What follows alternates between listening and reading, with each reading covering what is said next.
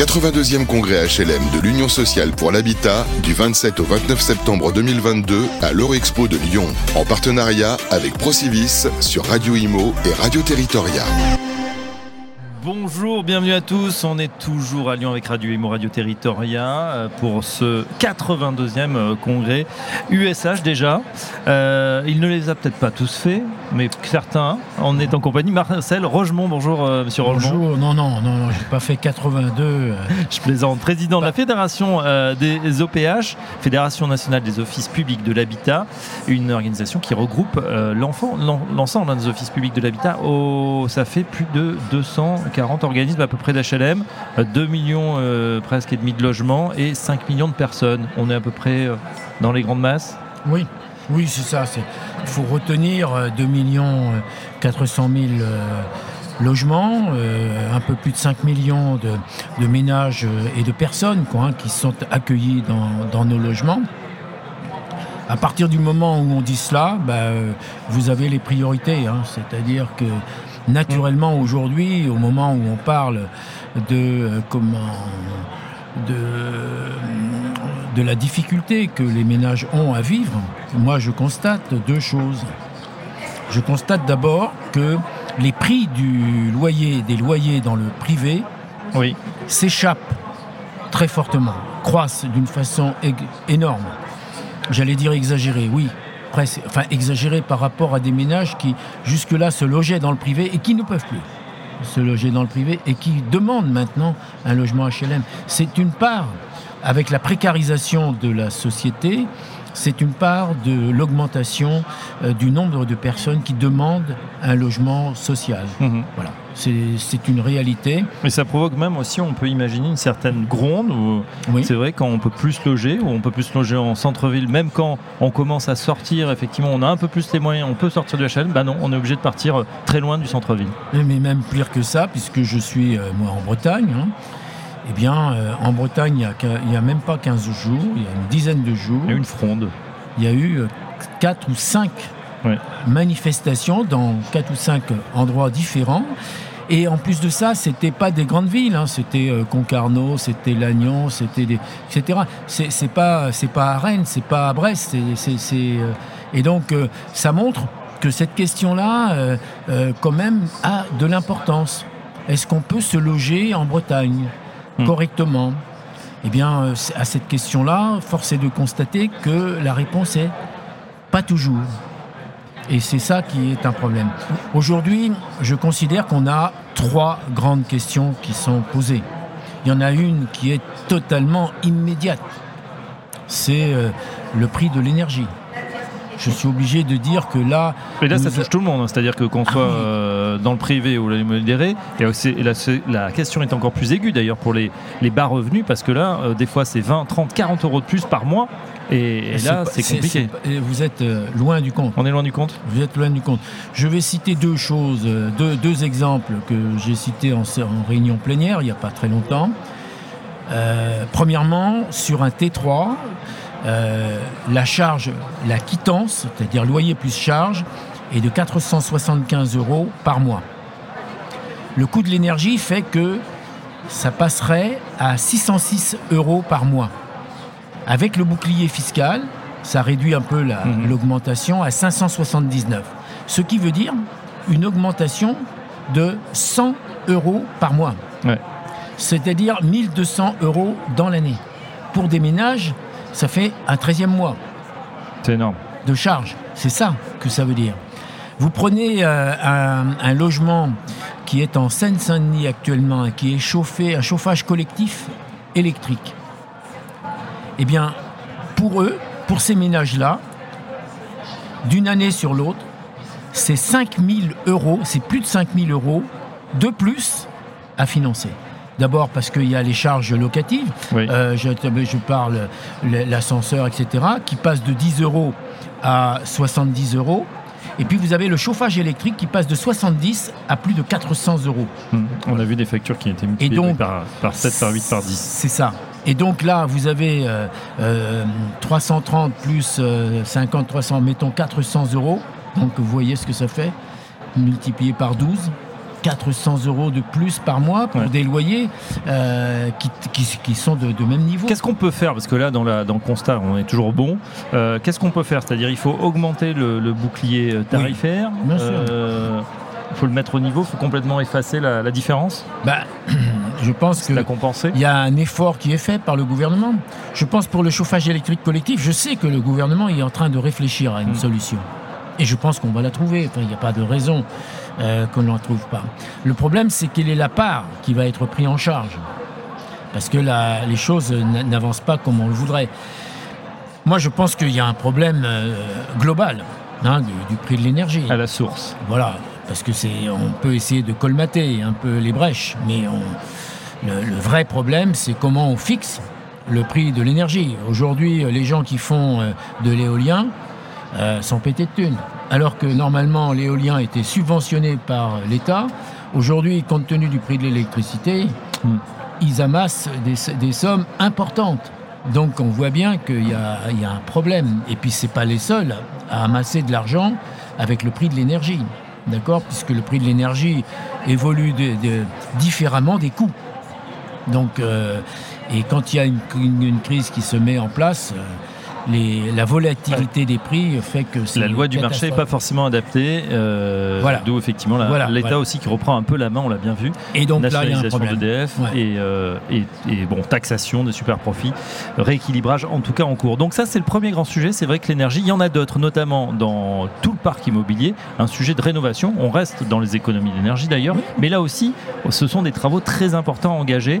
Euh, Est-ce que là aussi il y a une question euh, de, financer, de financement, Marcel Rogemont Ben, D'abord, euh, convenons d'une chose, hein, euh, la, la- la France a pris des engagements. Euh, à cela, euh, le gouvernement a fait voter des lois, la loi climat et résilience. Donc aujourd'hui, la question n'est plus de savoir quels sont les objectifs. Mm. Ils ont été déterminés.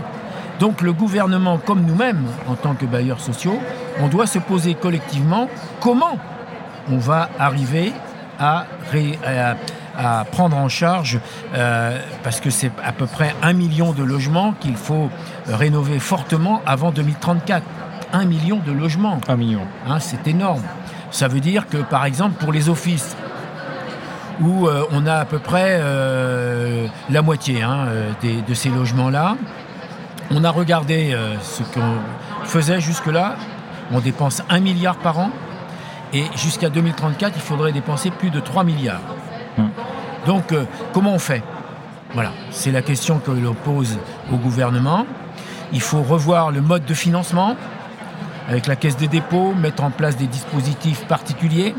Et puis, il faut, euh, subventionner. Il y a ma prime rénov. Eh bien, c'est pas compliqué, euh, elle existe. Eh bien, moi, je demande ma prime rénov HLM pour pouvoir aider, subventionner les travaux qu'on peut faire dans le logement social. D'autant plus que nous avons une capacité massive de régler les choses. Oui. C'est-à-dire que le gouvernement a tout intérêt à nous aider. S'il veut avoir des résultats rapides en matière de, de- de rénovation dans le bâtiment et de respecter ses engagements, parce que on est mobilisé pour ça. Et c'est beaucoup plus facile que quand, que quand vous êtes dans une copropriété où euh, la moitié des, des copropriétaires ne veulent pas dépenser d'argent, etc., etc., où là, on, on est Bien perdu. sûr. Donc, on est des acteurs disponibles pour avoir des résultats rapides. Il faut prendre en compte le financement. Il faut qu'il y ait ma prime rénov. Moi, je dis à- au gouvernement une chose simple. Mm. Vous mettez par exemple 2 milliards dans ma prime rénov. Bon, très bien. Nous, on représente un peu moins de 20% des résidences principales. Ben, vous nous en donnez la moitié. Euh, Vous nous en donnez plutôt, pas la moitié. C'est pas mal la moitié. Ouais, ce serait pas mal. Mais Un, un quart, un commençons, cinquième. commençons, commençons par 20%. 20%. C'est-à-dire Allez, 400 millions. 200. 400 millions. 400 millions, Hein, sur- sur, euh, sur deux machin. milliards, c'est Voilà. En, 2000, euh, de- en 2022, on était à 2, mi- à 2 milliards 6. Ben, ça fait euh, près de 500 millions. Est-ce Ouais, que, est-ce que vous êtes entendu quand vous dites ça Olivier euh, Klein, le ministre du Logement, est passé sur votre. Euh, Ouais, voir. on n'a pas parlé de ça parce que euh, quand il passe sur le stand, c'est pour se faire des caresses. C'est pour les photos. Voilà. hein. Mais est-ce que voilà, dans la, Mais je dans pense la, dans la coulisse ou personnellement- quand vous allez euh, Non, dans ministères, pense vous êtes que- entendu Je pense que comment la première question qui nous est posée au gouvernement et au mouvement HLM, c'est de savoir si on est d'accord sur le point de départ. Après, on peut fixer un horizon. Mais d'abord, de quoi on parle Voilà. Quelle est la situation économique du secteur du logement social Moi, je constate qu'on fait en moyenne sur la période qui vient de, sur le quinquennat, on fait 95 000 euh, agréments par an. 95 000 agréments, alors que le gouvernement vous demandait 110. Donc il y a une raison. Pourquoi c'est ça? Donc il faut analyser la raison. Puis après, ben, on voit les éléments.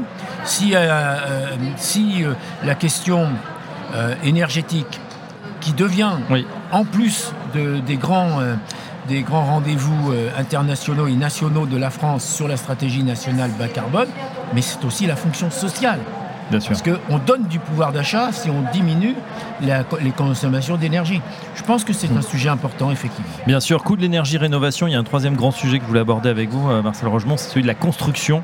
Euh, là aussi, les Français euh, veulent, hein, veulent, veulent s'équiper, veulent bah, soit déménager, soit sont en attente. Plus de 2 millions de personnes d'un HLM. Et pourtant, ça patine du côté de la construction. Quelle est, vous, votre, votre analyse de cette situation? D'abord, le coût de la construction s'est accru considérablement. Je vois pour l'organisme que je préside, on était à 1250 euros le mètre carré construit, je ne parle pas du foncier. Hein. Mhm. Hors foncier Hors foncier, 1250 euros. Quand ça? Euh, C'était en 2017. Ouais. Et le dernier comité d'engagement que je présidais, il y avait des programmes qui s'échelonnaient entre 1780 et 1850, 1860, 69, un truc comme ça. Donc, il y a une augmentation de 50% sur le quinquennat des coûts de la construction. Donc à partir de là, ça veut dire que le prix de l'immobilier monte. En plus de ça, zéro artificialisation net. Donc la question du foncier devient encore plus chère. Donc tous les ingrédients, en plus de ça, euh, les taux d'intérêt augmentent.